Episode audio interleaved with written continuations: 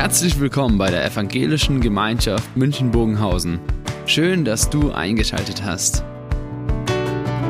Unser tiefes Anliegen ist, dass die folgende Predigt dich in deiner Situation anspricht, dir eine neue Blickrichtung aus der Bibel schenkt und dass du Gott ganz persönlich begegnest.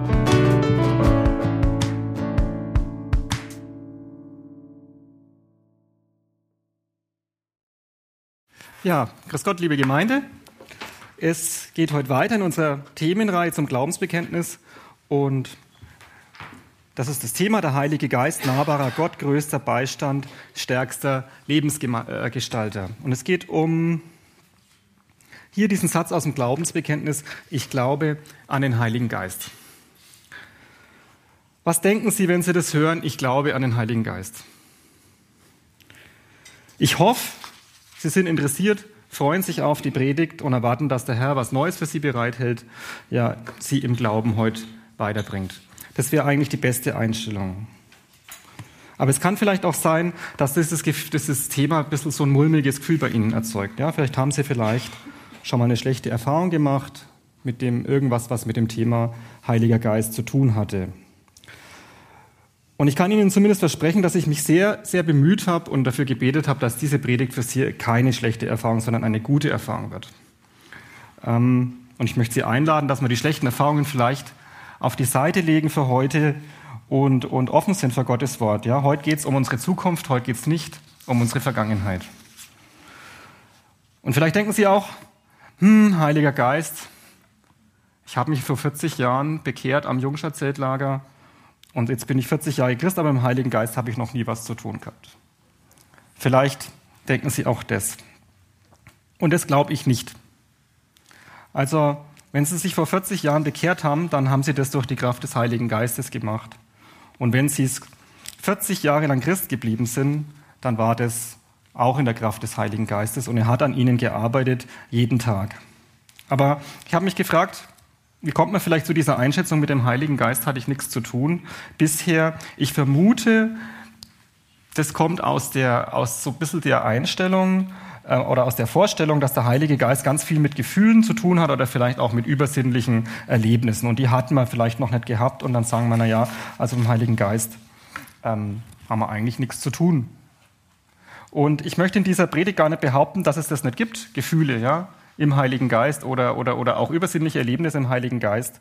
Aber wenn ich ins Neue Testament schaue, das möchte ich jetzt gleich vorneweg sagen, dann, dann ist es aus meiner Sicht sind es eher Randthemen. Und das Allermeiste, was wir heute besprechen und wo ich lese, das ist eher, sagen wir mal, nüchtern, unaufgeregt. Der Heilige Geist wirkt auch oft in der Stille, oft auch so, dass wir es nicht merken und wir erkennen ihn nicht immer sofort. Noch eine Sache möchte ich betonen. Ähm, bei dem Thema Heiligen Geist sehen wir natürlich manches andere an, anders als andere Gemeinden. Das wird im Laufe von dieser Predigt deutlich werden. Und ähm, ich möchte nur eins sagen. Ähm, wir achten und lieben natürlich auch die Geschwister aus den anderen Gemeinden, die Dinge anders sehen als wir immer. Und wir erkennen natürlich an, dass auch sie sich bemühen, das Wort Gottes richtig zu verstehen und darum kämpfen, ja, die biblische Wahrheit richtig auszulegen. Trotz alledem bin natürlich auch ich meiner Meinung gewiss, das ist ja klar. So. Ich bete zum Anfang. Lieber Herr Jesus, wir bitten dich, äh, wir danken dir erstmal für dein Wort und wir bitten dich, dass du es uns recht aufschließt und dass ich das sage, was du möchtest und dass du mit deinem Heiligen Geist wirkst in dieser Predigt und dass wir alle dich besser verstehen durch diese Predigt. Amen.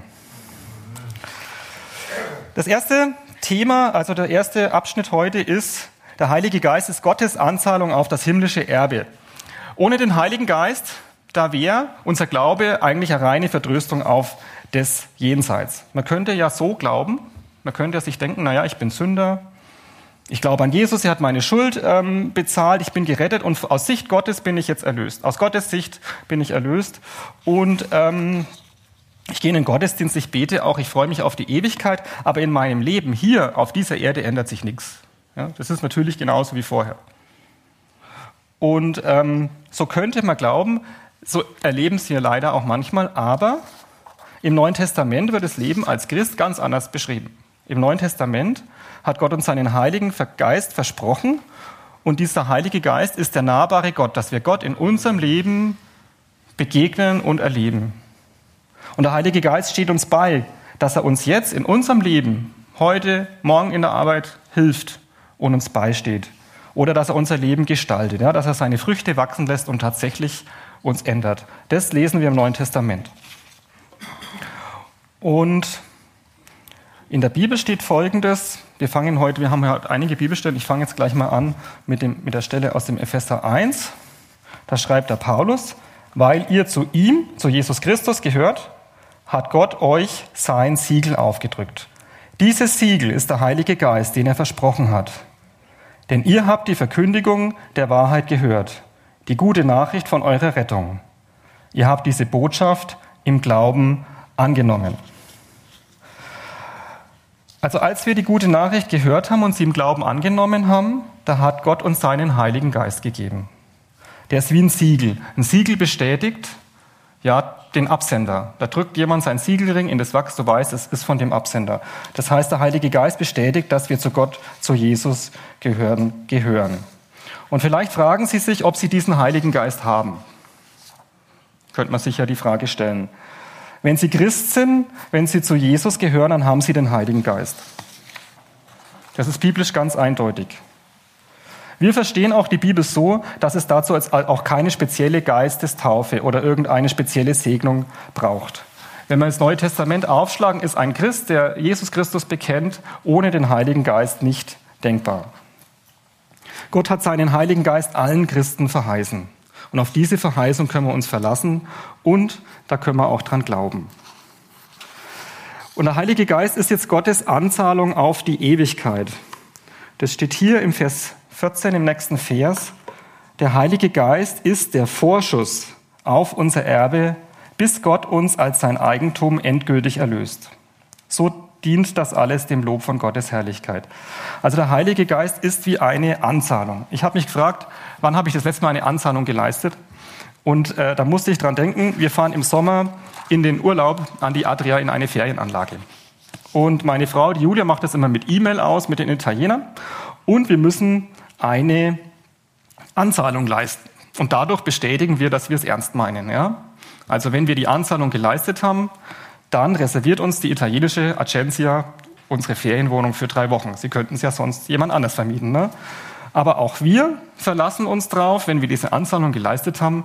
Wir werden am 5. August unser Auto packen, unsere zwei Buben einpacken.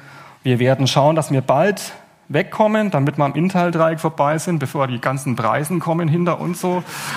Und ähm, werden uns zehn Stunden durch den Stau kämpfen und uns darauf verlassen, dass diese Wohnung frei ist.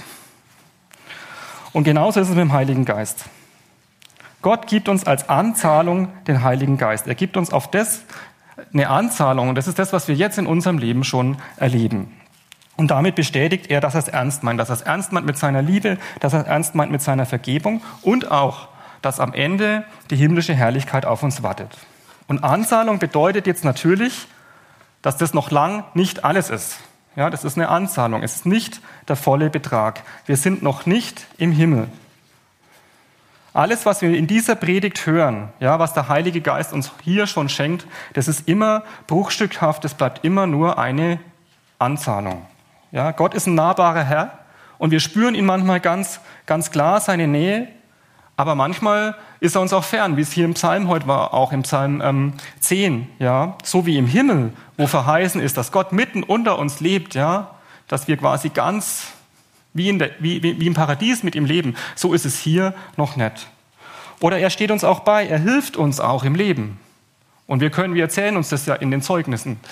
Aber manchmal fühlen wir uns natürlich auch hilflos und fragen uns, wo ist Gott jetzt mit seinem Beistand?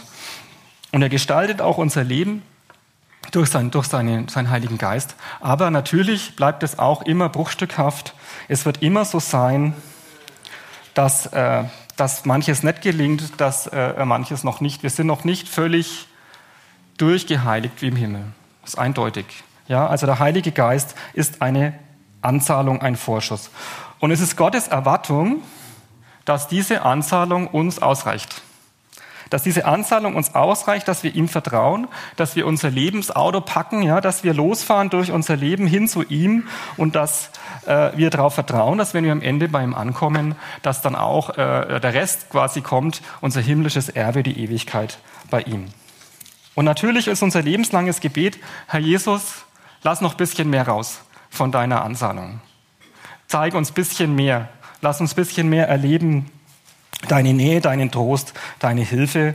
Und das ist jetzt anders als bei der Geschichte mit unserer Urlaubsreise, dass natürlich der Herr Jesus uns auch immer wieder im Alltag äh, mehr schenkt von dieser Anzahlung. Das nächste, und jetzt komme ich zu dem ersten von den drei Themen, die wir heute besprechen wollen. Der Heilige Geist ist der nahbare Gott. Und dazu habe ich hier die Bibelstelle aus, aha, aus Johannes 14. Und das sagt Jesus. Und ich werde den Vater um etwas bitten. Er wird euch an meiner Stelle einen anderen Beistand geben, einen, der für immer bei euch bleibt. Das ist der Geist der Wahrheit. Diese Welt kann ihn nicht empfangen, denn sie sieht ihn nicht und erkennt ihn nicht. Aber ihr kennt ihn, denn er ist mit euch verbunden und wird immer mit euch verbunden bleiben.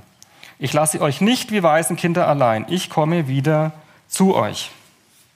Also der Heilige Geist wohnt in uns und ist überall mit dabei, in Freud und Leid, an den guten und auch an den richtig miesen Tagen. Und ich habe mich bei dieser Bibelstelle gefragt, wer, wer kommt eigentlich?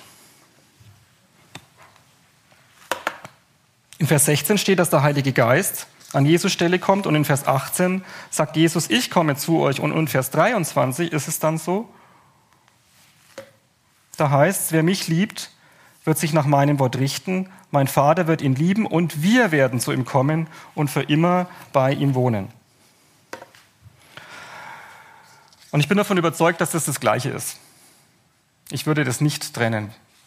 Ja, ob jetzt der Heilige Geist bei uns ist oder, oder, oder Jesus bei uns ist, das ist das Gleiche und ich behaupte, wir können und, und müssen das auch nicht trennen. Also ich bin ja froh, wenn ich schon mal erlebe, dass Gott, wenn ich Gottes Nähe erlebe an sich, äh, ich kann es nicht unterscheiden, vielleicht gibt es jemand hier, äh, ob das jetzt Jesus oder der Heilige Geist ist. Ich denke, das ist das Gleiche.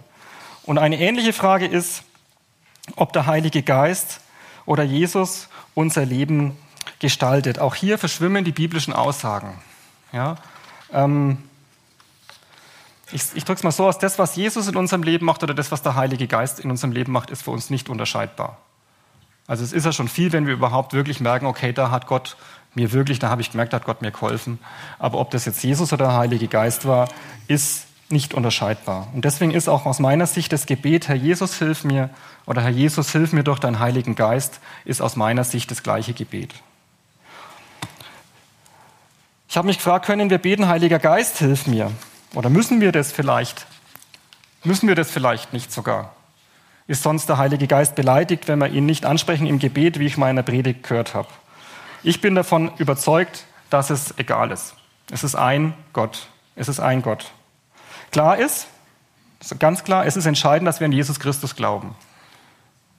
Das ist entscheidend. Also es gibt ja auch einen Glauben so an Gott ohne Jesus. Die Bibel macht ganz klar, der Glaube an Jesus Christus als Herrn, Erlöser und Gottes Sohn ist das Entscheidende am Christsein. Aber wie wir unsere Gebete adressieren, ist meiner Meinung nach egal. Also ob ich jetzt bete, lieber Gott, oder ob ich bete, lieber Herr Jesus oder Heilige Geist, ist aus meiner Sicht egal. Ich bin überzeugt, dass der Heilige Geist nicht beleidigt ist, wenn wir nur zu Jesus beten. Ich bin auch überzeugt, dass Jesus nicht beleidigt ist, wenn wir nur zum Vater beten. Ich persönlich adressiere meine Gebete nicht an den Heiligen Geist, sage ich auch, äh, sondern eher an den Herrn Jesus. Das liegt natürlich hauptsächlich daran, dass ich hier in unserer Tradition aufgewachsen bin, im IC, in der Gemeinschaftsbewegung, da ist es ist das so. Das ist ja auch ein Stück Gewohnheit. Ne? Ähm, aber möchte auch dafür halten, im Neuen Testament wird nur der Vater angebetet, es wird auch, also es wird der Vater angebetet, es wird Jesus angebetet. Im Neuen Testament wird an keiner Stelle der Heilige Geist angebetet, zumindest an keiner, die ich kenne. Ähm, bleibt natürlich die Frage, brauchen wir dann den Heiligen Geist überhaupt, wenn es eh wurscht ist? Ne? Könnte man die Predigt hier schon abkürzen? Ähm, ich meine ja, also zum einen ist es so, im Neuen Testament kommt der Heilige Geist auch sehr viel vor. Also das werden wir, werden wir auch noch merken. Ich habe ganz, ganz viele Bibelstellen zu diesem Heiligen, zum Heiligen Geist gefunden hier. Und er kommt auch immer als Person vor. Ja? Er wird schon klar unterschieden hier an dieser Stelle. Der Vater wird euch an meiner Stelle einen anderen Beistand geben. Oder der Jesus sagt, wenn ich nicht fortgehe, dann kommt der Beistand nicht zu euch. Wenn ich aber fortgehe, dann werde ich ihn zu euch senden. Ja? Und als bibeltreue Gemeinde müssen wir natürlich dann vom Heiligen Geist reden und glauben an ihn. Das ist ganz klar. Wir glauben auch an die Trinitätslehre. Da habe ich hier ein Bild dazu. Die Trinitätslehre sagt, dass wir einen Gott haben. Also wir glauben nicht an drei Götter, wir glauben an einen Gott, der sich in drei Personen offenbart. Im Vater, im Sohn und im Heiligen Geist. Und der Vater ist jetzt nicht Jesus und Jesus ist auch nicht der Vater und beide sind nicht der Heilige Geist, aber alle drei sind Gott. Und ich denke, wir können als Menschen Gott nicht begreifen. Das ist eindeutig. Ja? Für uns ist das widersprüchlich. Und das müssen wir vielleicht auch nicht. Und diese, diese Trinitätslehre ist auch nicht so eine logisch glatte Theologie, wo ganz klar ist, wie es jetzt ist, sondern das ist vielmehr eine Annäherung. Also die, die Christen, als die Trinitätslehre so formuliert wurde, hatten halt die Bibelstellen wie wir und haben sich irgendwie aus diesen verschiedenen Bibelstellen, die sich ja irgendwo, haben wir heute schon gemerkt, aus unserer menschlichen Sicht vielleicht widersprechen, haben versucht, es irgendwie in Worte zu fassen und haben diese Trinitätslehre dann formuliert. Und es ist auch mehr eine Annäherung an das, was die Bibel sagt. Und gibt aber auch Bibelstellen, wo das so bis ziemlich deutlich wird, hier mit den drei Personen, zum Beispiel hier, aus dem Missionsbefehl tauft sie im Namen des Vaters, des Sohnes und des Heiligen Geistes. Also die Trinitätslehre ist durchaus biblisch, ähm, auch wenn sie so nicht in der Bibel steht.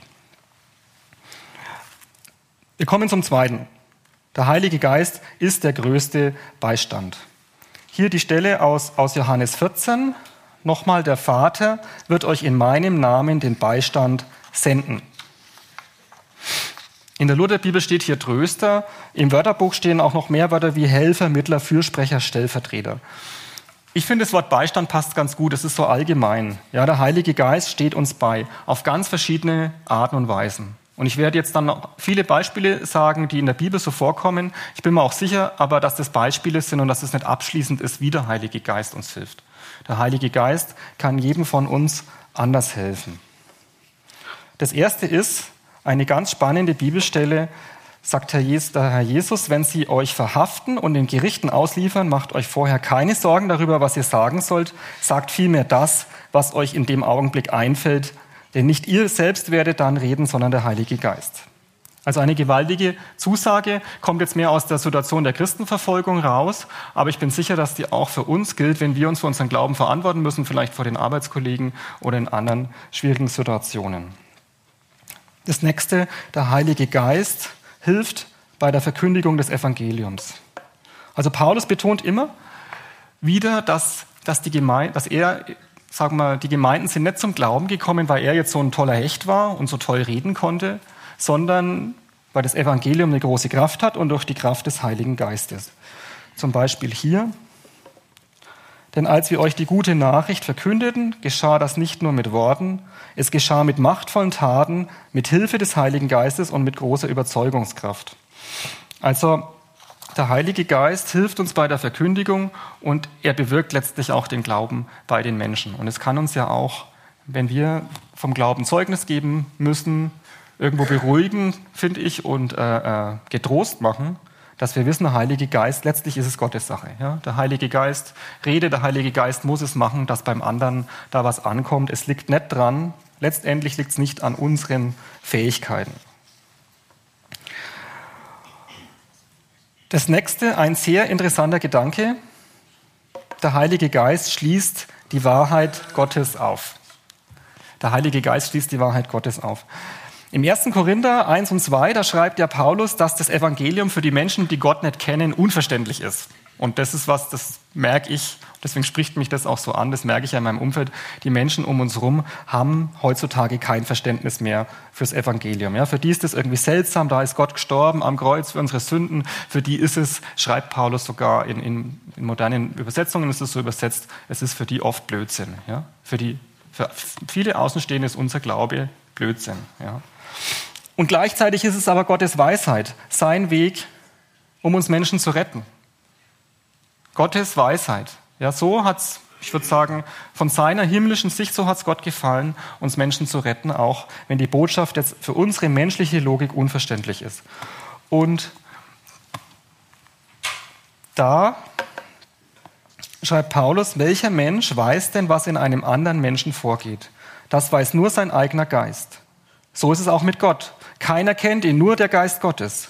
Wir haben aber nicht den Geist dieser Welt empfangen, sondern den Geist, den Gott selbst uns schickt. So können wir erkennen, was Gott uns geschenkt hat. Also, ich versuche es mit meinen Worten mal auszudrücken. Wir Menschen können den großen Gott mit unserem menschlichen Verstand nicht erfassen. Er ist immer größer, weiser. Ja, er weiß alles schon allein, ja, als wir, dass wir das mit unserem Verstand erfassen könnten. Aber sein Geist versteht ihn. Und durch seinen Heiligen Geist dürfen wir auch immer wieder was von Gott verstehen. Sicher hier auch. Immer nur als Anzahlung. Aber ich weiß nicht, vielleicht kennen Sie das. Sie lesen Bibel, Sie sind an der Predigt und plötzlich schenkt Ihnen Gott ein Verständnis für eine geistliche Wahrheit, die Sie vorher nicht hatten. Vielleicht manchmal beim Lesen oder bei einer Predigt über eine Bibelstelle, die Sie schon hundertmal gelesen haben. Und plötzlich sitzen Sie drin und merken, wie man das doch nochmal neu verstehen kann. Und das, denke ich, ist so ein Beispiel, ja, dass, dass der Heilige Geist uns Gottes Wahrheit aufschließt, dass er sein Wort uns verstehen lässt. Und das ist jetzt nicht unbedingt ein logisches Verständnis, ja, so wie ich vielleicht was menschlich Logisches verstehe, sondern das ist ein tieferes Begreifen von Gottes Wirklichkeit. Paulus schreibt, wir verstehen, wir erleben das Evangelium als Gottes Kraft. Und das bewirkt der Heilige Geist. Das nächste, auch ein interessanter, ein interessanter Gedanke, für mich ein tröstlicher Gedanke, er vertritt uns bei Gott, wenn uns die Worte fehlen. Das sagt Paulus in gleicher Weise, steht uns der Geist dabei, wo wir selbst unfähig sind. Wir wissen ja nicht mal, was wir beten sollen. Und wir wissen nicht, wie wir unser Gebet in angemessener Weise vor Gott bringen. Doch der Geist selbst tritt mit Flehen und Seufzen für uns ein. Dies geschieht in einer Weise, die nicht in Worte zu fassen ist. Also ein tröstlicher Gedanke, dass wenn uns die Worte fehlen, und das erleben wir ja, dass wir manchmal gar nicht mehr beten können. Dass uns der Geist vor Gott vertritt und uns da unterstützt. Eine weitere Sache, der Heilige Geist schenkt uns Einheit. Da heißt, bemüht euch darum, die Einheit zu bewahren, die sein Geist euch geschenkt hat. Der Heilige Geist schenkt Einheit zwischen Christen. Vielleicht kennen Sie das, Sie sind auf einer Freizeit oder auf einer christlichen Tagung, Sie treffen einen anderen Christen und äh, Sie merken plötzlich eine ganz tiefe Verbundenheit und auch eine unglaublich schnelle Vertrautheit, die wir sonst nicht haben. Und es ist mehr als Menschen, die ihr gleiches Hobby haben. Wir spüren, wir haben den gleichen Glauben an den gleichen Herrn. Und es ist eine tiefe Verbundenheit und es ist eine Einheit, die der Heilige Geist uns schenkt. Leider, und das müssen wir natürlich auch sagen für alle, auch das nicht vollständig. Äh, die Einheit unter den Christen ist sicherlich auch nur teilweise als, An als Anzahlung, dass Gott uns schenkt. Da ist noch viel, vieles offen. Aber wir erleben es trotzdem. Und dann gibt es noch die Gaben des Geistes. Die Gaben des Geistes. Das sind Fähigkeiten, die der Heilige Geist anderen Christen schenkt. Und da gibt es in der Bibel verschiedene Bibelstellen, wo da verschiedene Gaben aufgezählt werden. Und es sind ein bisschen viele. Die kann ich heute gar nicht alle machen. Äh, ich sage ein paar Beispiele. Das ist Dienen zum Beispiel oder Lehren oder andere ermutigen. Oder auch, es gibt mehr so übersinnliche Gaben, Prophetie, Krankenheilung, Wunderwirken, Unterscheidung von Geistern oder Zungenrede. Klar ist dabei, dass nicht jeder jede Gabe bekommt. Ist in 1. Korinther 12, Vers 29 die folgenden Verse, wenn es einer nachlesen möchte, dass der Paulus ganz klar sagt, natürlich gibt der Heilige Geist dem einen die Gabe der Leitung, aber natürlich nicht jedem. Oder dem einen die Gabe der Zungenrede, aber auch nicht jedem. Und in diesen verschiedenen Gabenlisten kommen ganz verschiedene Gaben vor. In jeder so ein bisschen andere. Gibt es Überschneidungen, aber ähm, ich bin davon überzeugt, dass es keine abschließende feste Liste ist. Also es gibt, gibt manche, die sagen, naja, es gibt genau diese zwölf Gaben, die da in der Bibel sind und die sind auch in jeder Gemeinde vorhanden. Und wir schauen jetzt, wer welche Gabe hat bei uns. Und wenn eine noch nicht aufgetaucht ist, dann muss ja auch einer versteckt haben. Äh, ähm, und das glaube ich nicht. Das glaube ich nicht. Ich denke, das sind Beispiele, was Gott schenkt. Und ich bin genauso überzeugt, dass Gott über diese zwölf Gaben hinaus auch uns Gaben schenken kann, die jetzt zum Beispiel nicht in der Bibel vorkommen. Zum Beispiel technische Gaben, die logischerweise so nicht in der Bibel vorkommen. Oder musikalische Gaben, ja. Gibt es ja auch ganz große Gaben. Und die Frage ist natürlich, inwiefern unterscheiden sich jetzt diese Geistesgaben von den normalen Begabungen, die wir eh schon haben. Das haben ja auch Nicht-Christen Leitungsgaben. Ne? Ähm, wir haben als Menschen, ob wir jetzt Christen sind oder nicht, natürliche verschiedene Gaben. Und diese Geistesgaben, das sind jetzt zusätzliche Gaben, die Gott uns schenkt, die wir vorher nicht hatten. Und ich meine, dass wir das meistens nicht unterscheiden können. Ist schwer zu unterscheiden. Manchmal ist es so, also ich möchte ein Beispiel sagen von mir. Als ich 19 war, habe ich einen Teenie-Kreis geleitet oder hat sich so ergeben, dass ich den geleitet habe. Und da waren Jugendliche, die waren ganz anders als ich. Also ganz anders. Und da hat mir Gott für diesen Zeitraum irgendwie eine Liebe zu diesen Menschen geschenkt die halt viel einfacher waren als ich. Und, und ein echten Herz. Und es war eine ganz segensreiche Arbeit, ein paar Jahre. Leider ist nicht viel übrig geblieben davon. Aber das war für mich so ein Beispiel, wo Gott mir wirklich eine Gabe geschenkt hat für einen bestimmten Zeitpunkt, für eine bestimmte Aufgabe. Und diese Liebe hatte ich vorher so, so nett. Und ob ich es jetzt noch habe, weiß ich nicht. Müsste man mal schauen. Aber ähm, ich denke, dass es, es gibt, dass Gott uns für bestimmte Aufgaben oder auch für länger bestimmte Fähigkeiten verleiht, die wir so nicht gehabt hätten. Und wir können Gott darum bitten, dass er uns das schenkt und manchmal macht Gott es auch. Und das Entscheidende an dem Punkt ist, das möchte ich noch abschließend zu dem Thema sagen, laut Paulus, dass jeder seine Fähigkeiten, die Gott ihm schenkt, ob jetzt von Heiligen Geist oder auch natürliche Fähigkeiten, in Liebe zum Wohle aller einsetzt. Ja? Das Entscheidende dabei ist die Liebe. Und ähm, das, das ist, wird sehr deutlich in, de, in, de, in, dem, in dem ersten Korintherbrief. Im 1. Korinther 12, das ist ja für die, Geist, für die Geistesgaben das entscheidende Kapitel, ein ganz langes Kapitel, geht es nur darum.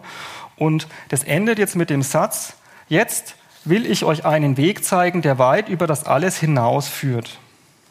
Und dann kommt das sehr bekannte hohe Lied der Liebe. Das hohe Lied der Liebe steht im Zusammenhang mit den Geistesgaben in der Gemeinde.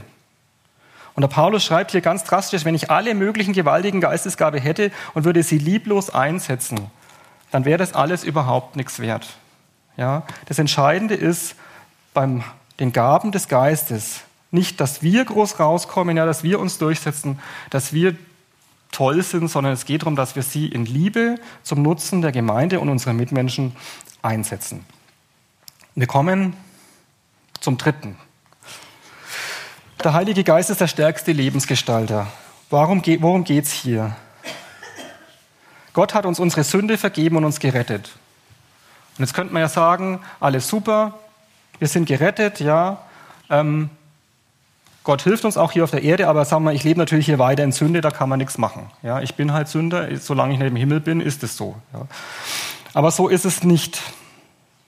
Denn die Sünde ist ja für uns schlecht und die schadet uns und unseren Mitmenschen und der Gemeinde natürlich auch. Ja?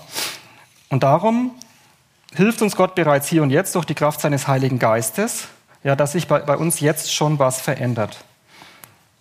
Zum Beispiel der heutige Lehrtext, der heute in der Losung steht, denn Gott bringt euch dazu, dass ihr nicht nur so handeln wollt, wie es ihm gefällt, er sorgt vielmehr dafür, dass ihr es auch könnt.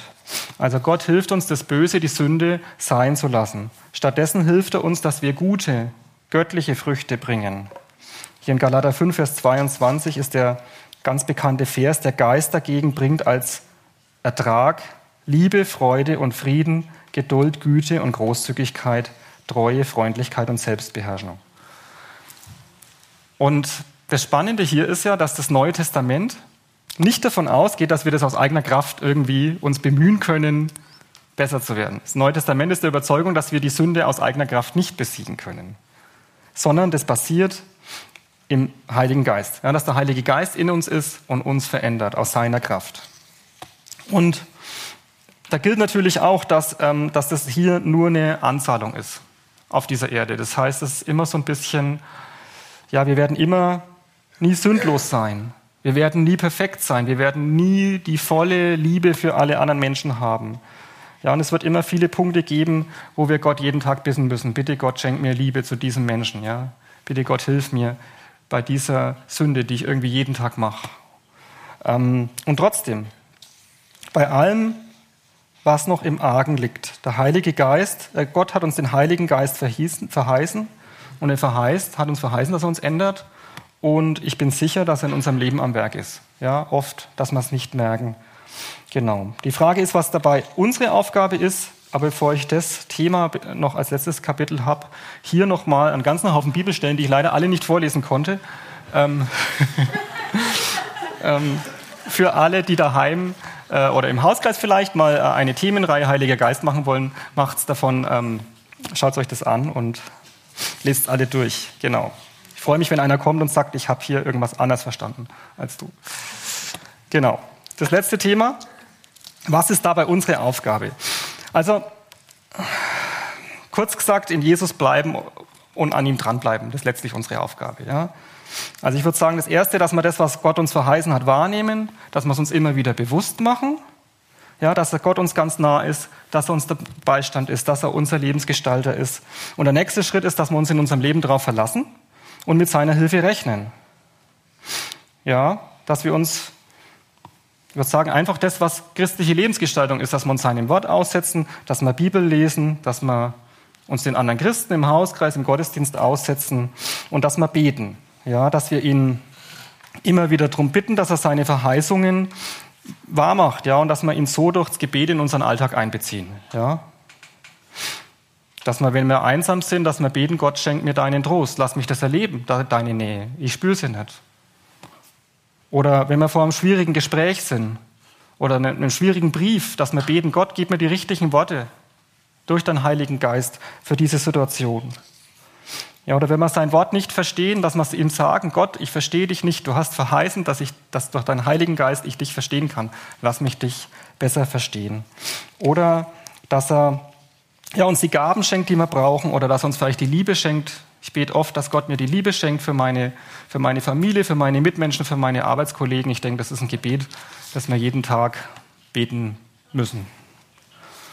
Und dabei bitte keinen Perfektionismus betreiben, denke ich, das, ähm, und nicht immer auf das sehen, was nicht funktioniert, weil da wird es immer genug geben in unserem Leben, was nicht klappt. Ja, das ist ein unendliches Thema, wenn man Perfektionist ist. Ähm, das Entscheidende ist für dich heute, in dieser Predigt nach vorn zu schauen und dir die Frage zu stellen, was ist für dich der nächste Punkt in deinem Leben? Wo hat, hast du heute gemerkt, bei den ganzen Sachen, was ich heute gesagt habe, also an diesem Punkt, da hapert es bei mir noch total. Also da würde ich mir jetzt wünschen, dass der Heilige Geist in meinem Leben, dass ich das auch erlebe, was da steht in der Bibel. Und das ist jetzt das Entscheidende, dass du sagst, ja dazu sagst, dass Gott in dir wirkt mit seinem Heiligen Geist und dass du ihn einlädst und ihn bittest, diesen Punkt umzusetzen. Und vielleicht jeden Tag in der nächsten Woche oder im nächsten Monat. Amen.